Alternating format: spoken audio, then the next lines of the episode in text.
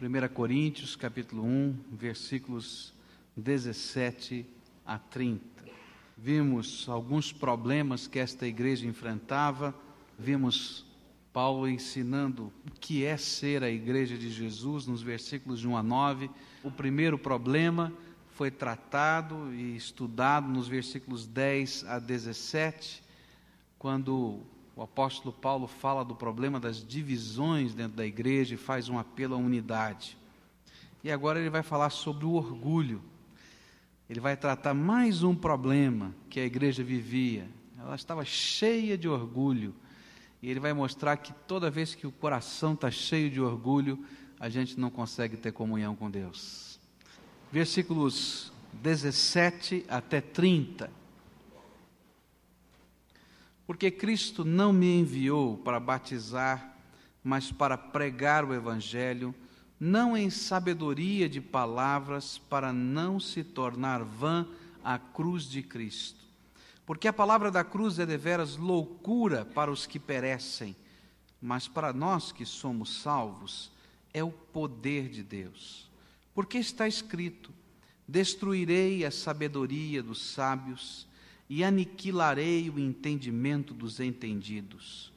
Onde está o sábio? Onde o escriba? Onde o questionador deste século? Porventura não tornou Deus louca a sabedoria deste mundo?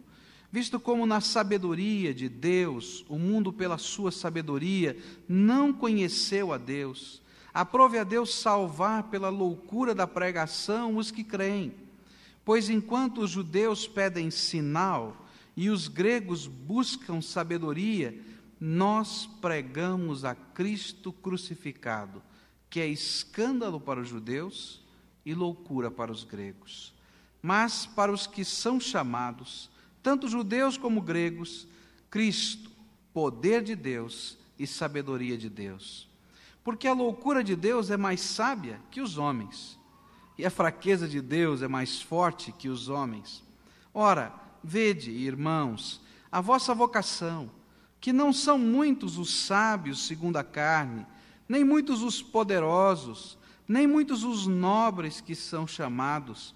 Pelo contrário, Deus escolheu as coisas loucas do mundo para confundir os sábios, e Deus escolheu as coisas fracas do mundo para confundir as fortes. E Deus escolheu as coisas ignóbeis do mundo e as desprezadas e as que não são, para reduzir a nada as que são, para que nenhum mortal se glorie na presença de Deus. Mas vós sois dele em Cristo Jesus, o qual para nós foi feito por Deus sabedoria e justiça e santificação e redenção, para que, como está escrito, aquele que se gloria, glorie-se no Senhor. Vamos orar ao Senhor. Pai querido, nesta hora, queremos entender a tua palavra, queremos compreendê-la, mas, Senhor, gostaríamos que ela se tornasse relevante para as nossas vidas. Por isso, Senhor, te pedimos em nome de Jesus que o teu Espírito Santo esteja aplicando aos nossos corações, à nossa mente, à nossa maneira de viver aquilo que a tua palavra tem aqui registrado. Que o Senhor que sonda a nossa mente, que sonda o nosso coração, que o Senhor mesmo esteja, Senhor, vendo a nossa necessidade nessa hora e de uma maneira muito particular o teu espírito esteja trabalhando. Começa na minha vida, Senhor, continua na vida dos teus filhos que aqui estão, de tal maneira, Senhor, que nós todos possamos ter hoje aquela convicção verdadeira, Senhor, de que o Senhor tocou com a tua graça a nossa vida. Nós precisamos, nós ansiamos do Senhor. Ó Senhor, derrama a tua graça entre nós. É no nome de Jesus que oramos. Amém. Um dos problemas que estava no meio da igreja e que talvez fosse motivação para as divisões que esta igreja estava vivendo, era o orgulho. As coisas aconteciam assim. Os partidos estavam ali colocados, as ênfases tinham sido levantadas, a ênfase na liberdade em Cristo, a ênfase na doutrina, a ênfase na sabedoria, a ênfase no poder, todas essas coisas justas, bonitas, mas cada um achava que o seu grupo era melhor. Cada um achava que a sua ênfase era mais importante. E lá dentro do coração, cada um se orgulhava daquilo que estava defendendo. E esse orgulho fazia com que não houvesse no coração desejo de proximidade. Outro problema que existia no seio desta igreja era o problema entre ricos e pobres. E então, essa dificuldade fazia com que alguns se orgulhassem da sua posição e outros se orgulhassem da sua não posição. E aí não havia comunhão no meio da igreja. E olhando para toda essa dificuldade, para todo esse problema, para toda essa situação, é que o apóstolo Paulo escreve estes versículos que nós lemos. E ele vai mostrando pela palavra de Deus que esse orgulho precisa ser aniquilado, senão a gente não tem nenhuma comunhão com Deus. Não é, não tem alguma, não tem nenhuma. Porque quando eu começo a me gloriar de mim mesmo, me orgulhar de mim mesmo, não há como se aproximar de Deus. A gente só se aproxima de Deus quando a gente tem a coragem de se humilhar diante da potente mão de Deus, de reconhecer que Ele é Deus e que nós somos criatura. Que bichinho esquisito é o homem. Eu fico imaginando, você se põe agora, eh, não é heresia não, mas se coloca agora na posição do Deus Todo-Poderoso, do Deus Criador. A ciência tem nos dito nos dias modernos que, no mínimo, Neste universo existem 40 bilhões de galáxias. Você sabe lá o que é isso? 40 bilhões de galáxias. O nosso mundo, a nossa Terra, está inserida numa galáxia chamada Via Láctea. Só nessa galáxia, onde está o nosso planetinha, Terra, tem milhões de sóis parecidos com o nosso Sol, que ilumina a gente. A gente não sabe nem quantos planetas em volta desses sóis possam existir nessa galáxia. E o mundo moderno, a ciência está dizendo que no mínimo 40 bilhões de galáxias como a nossa foram criadas, existem, eles podem detectar e tentar mapear. Agora você imagina esse Deus Todo-Poderoso, Senhor do céu, da terra e dessas 40 bilhões ou mais galáxias, desses planetas todos, desses sóis todos. Vendo a presunção de um bichinho que não dá para a gente pensar em termos de grandeza, eu acho que não dá nem para falar em microscópico diante das galáxias, tem que ser uma medida mais inferior ainda de nariz empinado e querendo dizer para Deus o que ele tem que fazer, como ele tem que fazer, do jeito que ele tem que fazer, senão ele não gosta dele. Não é estranho esse negócio? Então, por isso é que Deus não pode suportar o orgulho humano. E nesse texto, o apóstolo Paulo vai mostrar pelo menos três tipos de orgulho humano que permeiam o coração dos homens. O primeiro tipo que está aqui, vai dos versículos 22 até o versículo 25, é o orgulho religioso. E agora ele está olhando para aqueles judeus que estão inseridos dentro da igreja. E ele começa a falar do sentimento que alguns desses judeus inseridos dentro da igreja estavam vivendo um sentimento de grande orgulho religioso. Você pode ter certeza, isso a história mostra. O judeu tinha no passado e continua tendo um orgulho extremo da sua religião nacional. Eles tinham uma perspectiva do Messias que viria, que seria um libertador forte, alto, de olhos azuis, que invadiria Jerusalém com uma espada em punho num cavalo branco, tremulando uma capa cintilante e reafirmando que eles eram um povo poderoso. Esse era o sonho de Messias que eles tinham. De repente chegou o Evangelho e começou a ser anunciado a esses judeus e apresentava um Cristo nascido uma manjedoura, pobre, que entra em Jerusalém num jumentinho, ao agitar de folhas de palmeira e acaba crucificado. E o apóstolo Paulo diz: Olha, esse tipo de pregação não consegue ser aceita por muitos judeus, porque eles têm um orgulho tão grande dentro deles, que a cruz de Jesus se transforma num escândalo.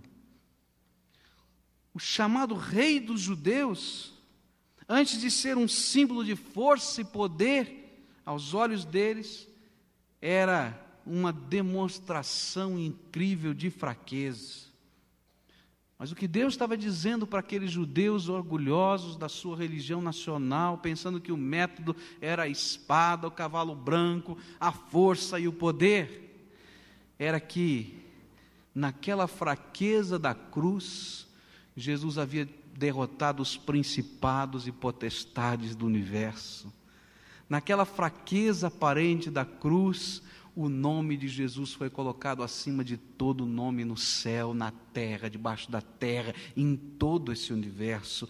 E no sangue de Jesus, Deus escolheu ser este o método para a remissão dos nossos pecados. E então o judeu, cheio do seu orgulho, não conseguia crer nisso.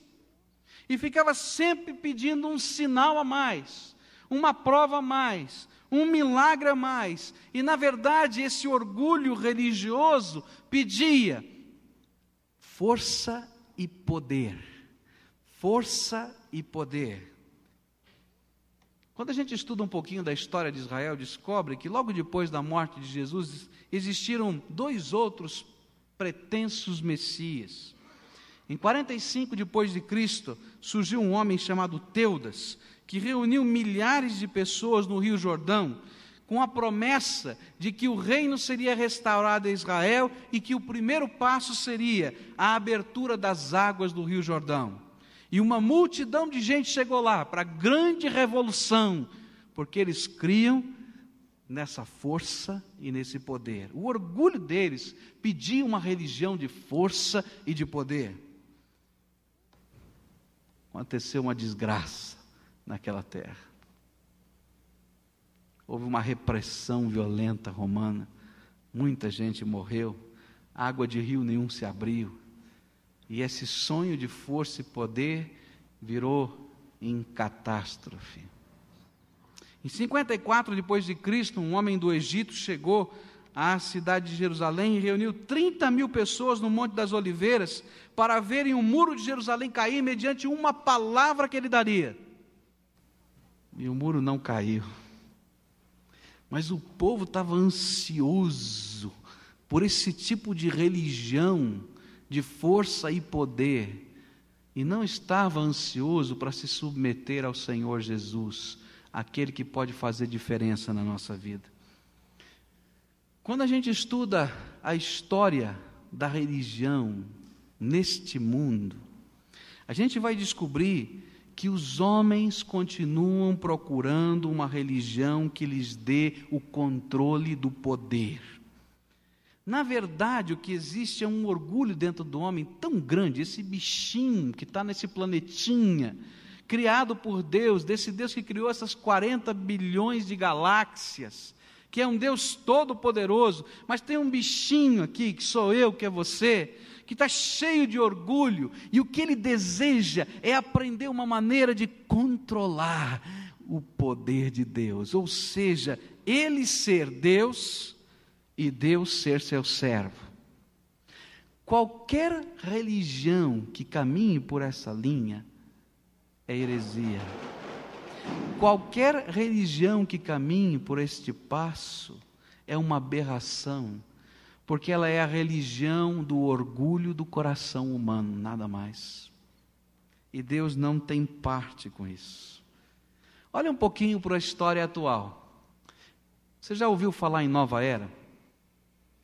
Está correndo aí a escola das nossas crianças, essa filosofia. Está correndo os filmes de televisão e de cinema. está correndo a tua vida com uma filosofiazinha boba que está entrando dentro da gente. E sabe que ele diz, essa filosofia? Primeira coisa, que você é Deus. Olha, você é um deusinho, é que você não conhece o potencial que você tem. Você tem uma força incrível, é que você nunca usou toda a força que você já tem. Deus, esse Deus que você está adorando, buscando, esse Deus não é uma pessoa, esse Deus é uma força, é uma energia cósmica, poderosa. Esse Deus não pode ser só bom, ele é bom e é mal ao mesmo tempo, porque toda força tem dois polos: o polo positivo e o polo negativo. E a nova era é o ensino para você aprender a controlar a força e a energia desse universo. Você pode ver o orgulho aqui desse homem? Deus, tu és agora uma força, energia elétrica, atômica, qualquer coisa, eu vou aprender a manipulá-lo. Eu vou ser o seu Deus e você vai ser o meu escravinho. Te coloquei num tubinho de ensaio. Eu fico pensando, o que que Deus pensa de um pensamento desse, de uma fé desse tipo, de uma filosofia dessa? Esse bichinho não aprendeu nada ainda. A gente olha para a história e de repente a gente vê os vários tipos de idolatria que aconteceram no mundo. Você sabe o que é idolatria? É esse bichinho que sou eu, que é você, que é esse ser humanozinho pequenininho, que não quer se submeter a um Deus vivo, verdadeiro, todo-poderoso, Senhor. E então eu pego o meu canivete, um pedaço de madeira e esculpo uma imagem de escultura essa imagem tem a minha forma, tem o meu jeito, tem o meu caráter. Ele é uma projeção daquilo que eu quero, daquilo que eu desejo. Na verdade, o que eu estou querendo é controlar esse Deus. Está lá o, o orgulho desse homem, o orgulho religioso. E por causa desse orgulho, a humanidade tem sofrido ao longo da história. E muitas pessoas, por causa desse orgulho, estão e viveram na história e no tempo e ainda vivem à mercê de tantas crendices, de tantas coisas. Na Idade Média, o que se mais vendia era um pedacinho da cruz de Jesus pedacinho poderoso, não sei quanta madeira foi cortada com o nome de cruz de Jesus, e as pessoas usavam aquilo como talismã poderoso que fazia coisas extraordinárias. Põe aqui, faz assim, acontece assim. Sabe que religião é essa? Essa é a religião do orgulho. E quando a gente está querendo controlar Deus e ser aquele que ordena a Deus, a gente cai na vergonha. E muitas vezes é iludido Até no meio evangélico, tem aqueles que querem ser os manipuladores de Deus, que estão decretando, dando ordens para Deus, dizendo tem que fazer, tem que ser desse jeito. Gente, Deus não divide a sua glória com ninguém. Ele é soberano, ele é eterno eterno, Ele é todo-poderoso, Ele é o Senhor dos céus e da terra, e ninguém que se aproxime cheio de vaidade, de orgulho de si mesmo, vai conseguir qualquer coisa, porque Deus não precisa de nada, Ele é todo suficiente. Esse orgulho tem feito muitas pessoas caírem no engodo, na conversa, na astúcia de Satanás. E muitos dos esquemas esotéricos que existem hoje nesse mundo, todas as formas de esoterismo, todas as formas de lidar com os espíritos, entidades e etc., nada mais são do que esse mecanismo de poder diabólico, que Deus não tem parte com ele. Mas é interessante quando a gente olha a Bíblia é que o verdadeiro Deus sempre falou e agiu através de homens pesados de língua. Aquele que não podia ser eloquente, que tinha dificuldade para falar, Deus levantou para ser profeta. Moisés, um dos grandes profetas, talvez o mais importante profeta da história da humanidade. Era um homem que não podia falar direito. E Deus disse: Eu sei da tua fraqueza, mas eu quero usar essa tua fraqueza para confundir a grandeza daqueles que se acham grandes, para mostrar que não é esse bichinho pequenininho que está fazendo alguma coisa, mas é o Deus Todo-Poderoso, Criador dessas 40 bilhões de galáxias, que faz diferença. Deus vai usar meninos com aspecto gentil, como Davi.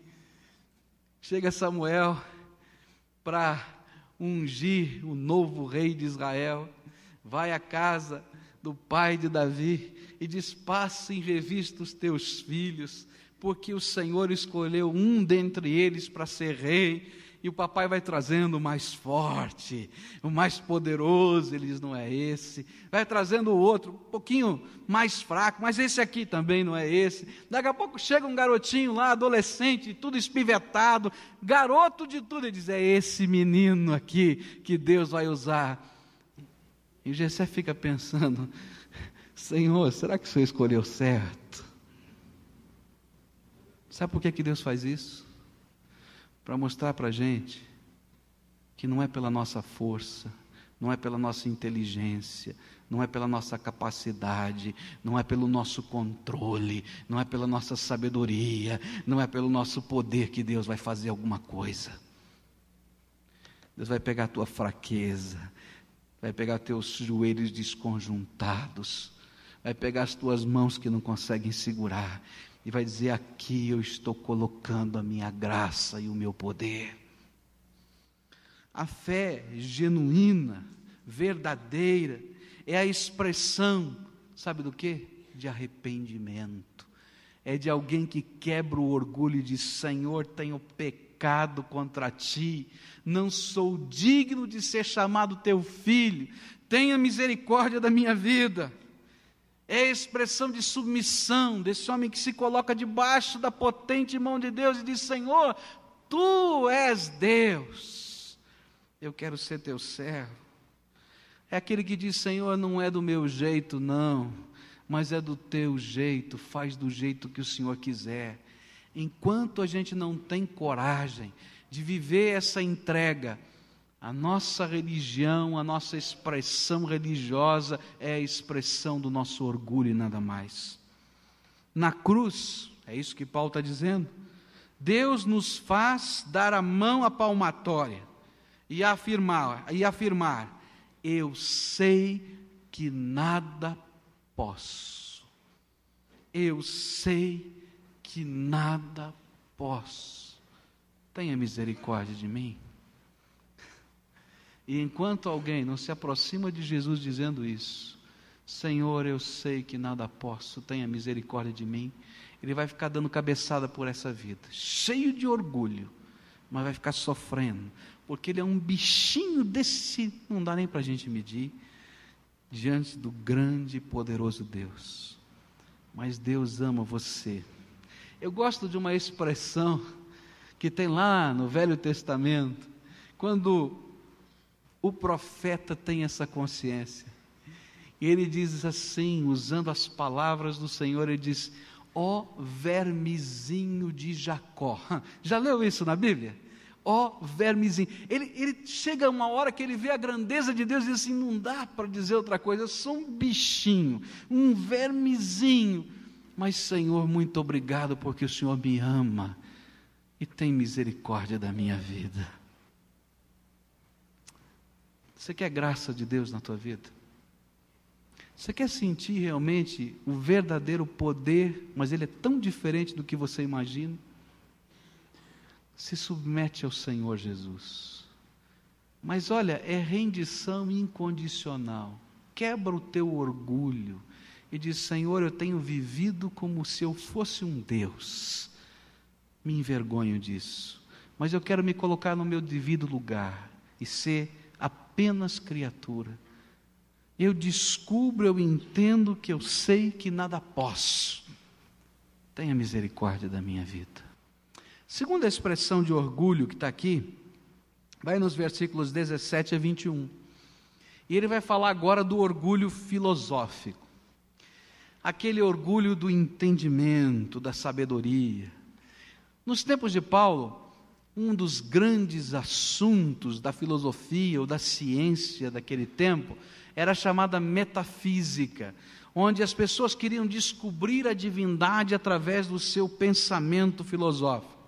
E os filósofos do seu tempo diziam que Deus tinha uma qualidade. O Deus do universo tinha uma qualidade.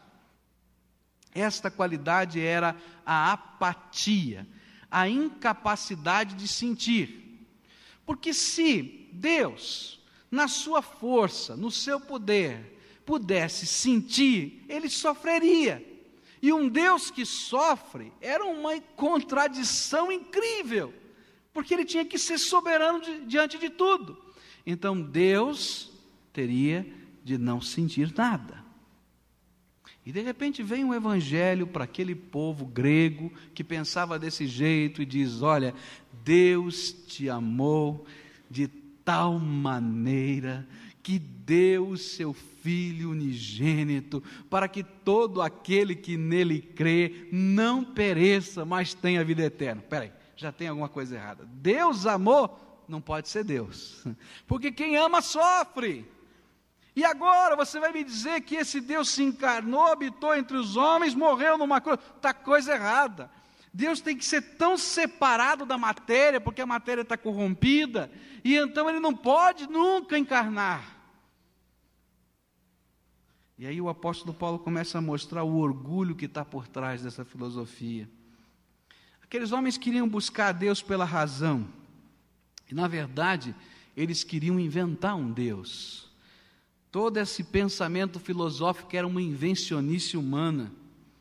Porque a palavra de Deus diz que Deus não se permite conhecer pela investigação científica, só pela revelação. Sabe o que é que Deus está dizendo? Eu sou o Criador, eu não vou entrar no teu laboratório, não me disponho a ficar debaixo do teu microscópio, não aceito ser colocado no tubo de ensaio, não aceito ser dissecado em pedacinho para você me analisar. Eu sou Deus. Eu desejo ardentemente ter comunhão com você. E o nosso problema não é de uma vacina que você precisa descobrir para você controlar alguma coisa. O nosso problema é de relacionamento. Eu quero me restaurar com você. Agora, a restauração tem que ser do meu jeito, porque eu sou Deus. A cabeça daqueles homens viraram os seus deuses. E o intelecto deles estava criando um Deus à sua própria imagem. E neste sentido, Paulo está dizendo que a sabedoria do mundo brotava claramente da rebeldia desse homem contra Deus, da recusa desse homem de dobrar os seus joelhos e de sua determinação de fazer Deus se encaixar às suas próprias ideias e aos seus próprios desejos. Agora, esse Deus criador do universo, 40 bilhões de galáxias, está ouvindo umas abobrinhas, me perdoem, que está na cabeça de um homem como eu, como um homem como você, dizendo: não, Deus para mim é desse jeito, Deus para mim é daquele jeito, Deus faz assim, Deus faz. Onde você tirou isso? Da tua cabeça, do teu orgulho, que não vale nada. Aqui, no versículo 19, ele está citando Isaías 29, 14, que diz assim: Portanto, eis que continuarei a fazer uma obra maravilhosa com este povo, sim, uma obra maravilhosa e um assombro, e a sabedoria dos seus sábios perecerá, e o entendimento dos seus entendidos se esconderá.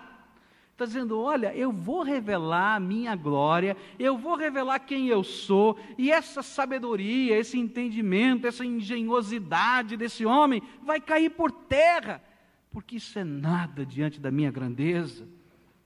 O contexto em que Isaías 29, 14 foi escrito, descreve um momento na história do reino de Judá, quando o povo pensava, o povo planejava, o povo agia, praticamente ignorando a realidade e a relevância de um Deus transcendente, capaz de afetar significativamente qualquer situação aqui e agora. Eles viviam, planejavam, faziam, aconteciam, mexiam, construíam, destruíam, sem sequer pensar que existia Deus. Agora, nos dias de hoje, não é muito diferente.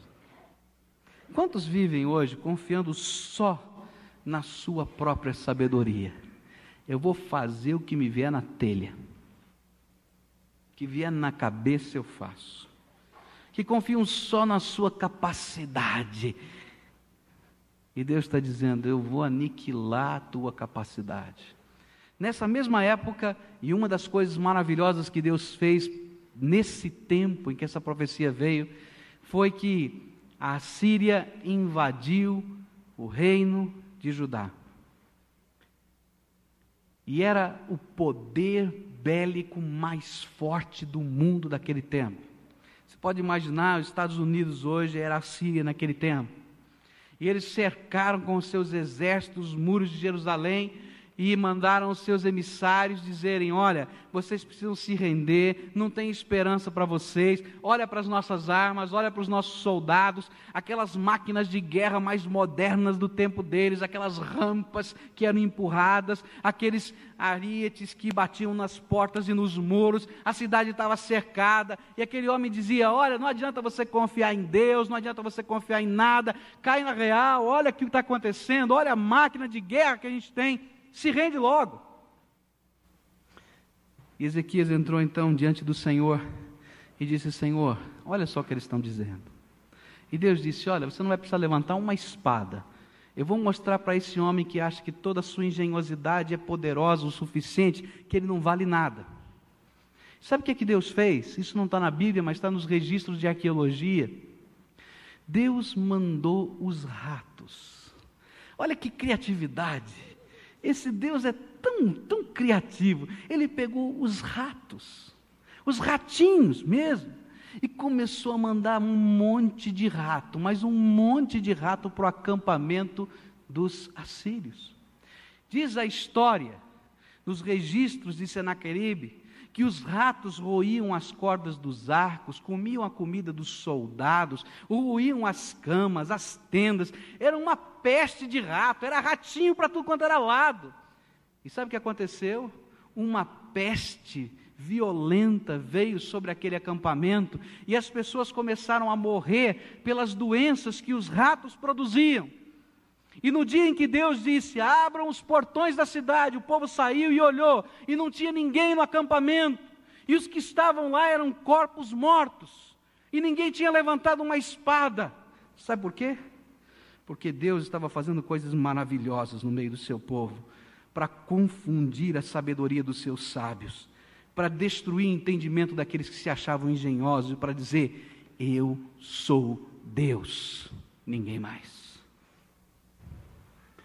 Você é um bichinho desse tamanho. Petulante às vezes. Não é? Cheio de nariz empinado, orgulhoso. E Deus vai dizer para você: vou quebrar o teu orgulho.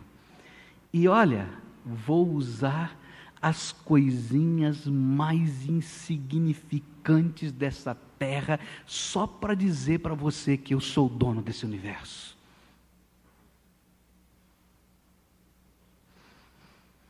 É isso que Paulo diz. Deus está usando as coisas fracas desse mundo para confundir as coisas fortes. Deus está deixando evidente que a questão última da vida, a questão última da vida, que vai acontecer com você depois da morte, a sabedoria humana, a filosofia humana, para isso nada adianta todo o teu engenho, toda a tua perspicácia, toda a tua sabedoria, toda a tua força passa assim, ó. E quando você pensa na tua eternidade, você vai ver que nada disso vale. E Deus está dizendo: olha, não vai ser nunca do teu jeito, porque eu sou Deus. E toda a ciência nunca vai resolver o seu problema de relacionamento com Ele. Porque só Deus pode ditar as regras dessa solução. Não há vacina que você vai descobrir, porque Deus não está no laboratório e nunca vai se submeter para você descobrir alguma coisa dele. Ele te dá a oportunidade de comunhão com Ele e Ele o faz através da cruz. Jesus Cristo é o único caminho, é o único caminho de restauração. Mas para mim chegar a Deus, eu vou ter que quebrar o meu orgulho e dizer: Senhor, não vai ser do teu jeito. Eu sou esse bichinho que preciso da tua misericórdia. E diante disso, Deus faz com que o homem dê a mão à palmatória e diga: eu sei que nada sei. Ele já tem que dizer: Eu sei que nada posso. Não posso nada diante desse Deus Todo-Poderoso. Mas Deus está mostrando através da cruz de Jesus que eu sei que eu não sei nada. Você acha que sabe alguma coisa? Você não sabe é nada. Tem coisas riquíssimas da grandeza de Deus que Deus tem que você não descobriu nem de perto. E eu só posso gozar e desfrutar da graça de Deus quando pela fé eu digo: Senhor, tenha misericórdia de mim, porque eu achava que sabia, mas eu sei que nada sei. A última coisa que esse texto me mostra é que nesta igreja, uma outra expressão de orgulho que precisava ser aniquilada está nos versículos 26 a 29. E ele vai falar do orgulho social. Havia um problema muito sério naquele tempo. O Império Romano tinha 60 milhões de escravos. 60 milhões de escravos. E no conceito dos romanos, o escravo era uma ferramenta viva, não era gente, não era pessoa, era uma ferramenta viva. Sabe por que muita gente matou tantos índios aqui no Brasil, tentando escravizar os índios do Brasil? Porque eles diziam a mesma coisa. Diziam, ó, pode matar os índios, porque índio não tem alma, é bicho. Sabe por que fizeram tantas coisas horríveis com os negros na África e pelo mundo inteiro?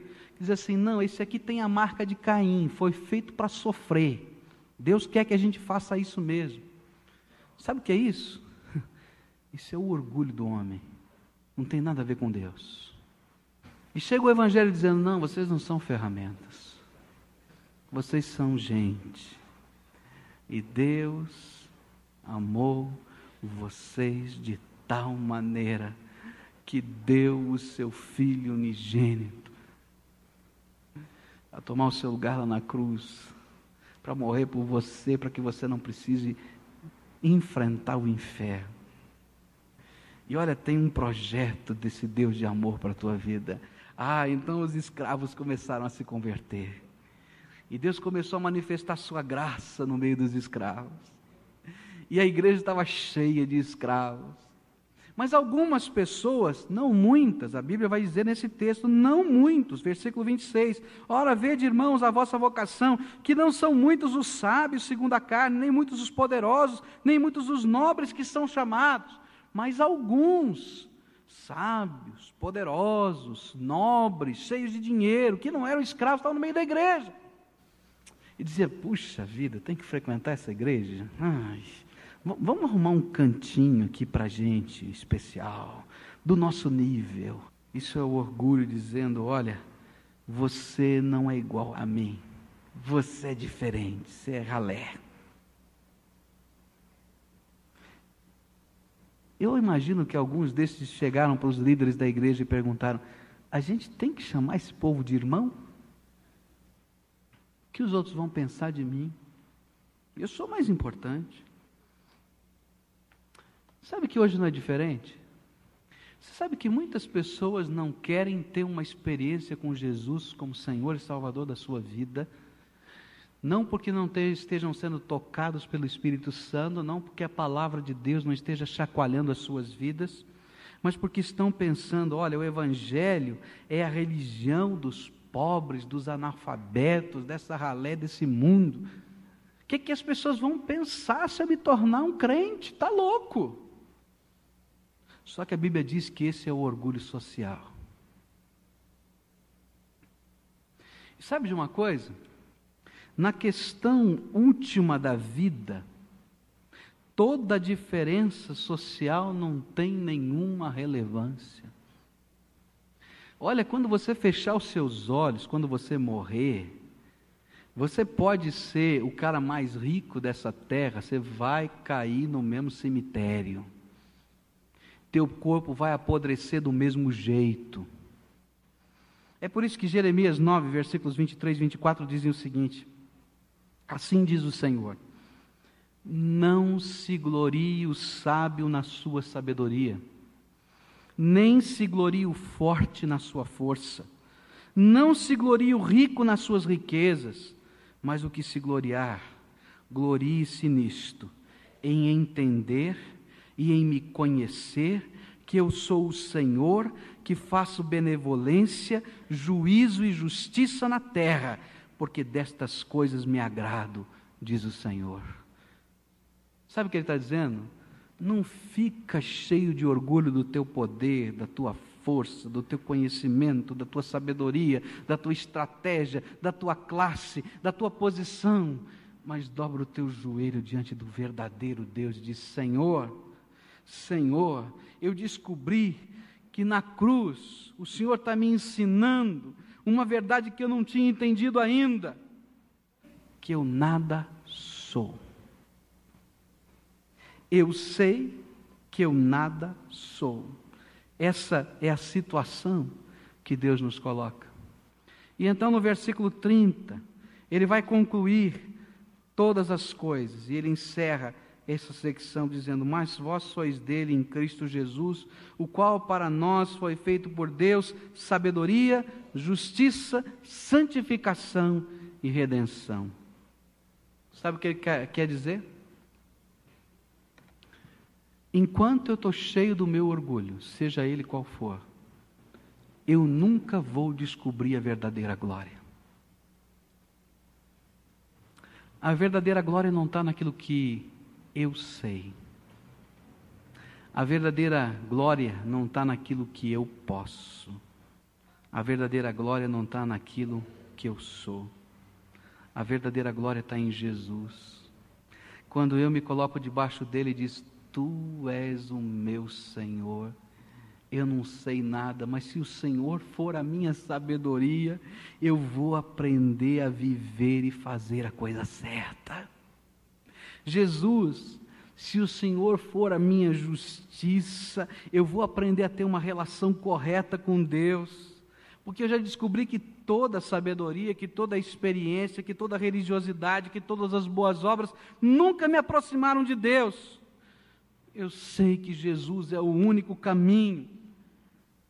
E eu nada sou. Jesus, tu és o único que pode me libertar e essa palavra redenção é muito forte.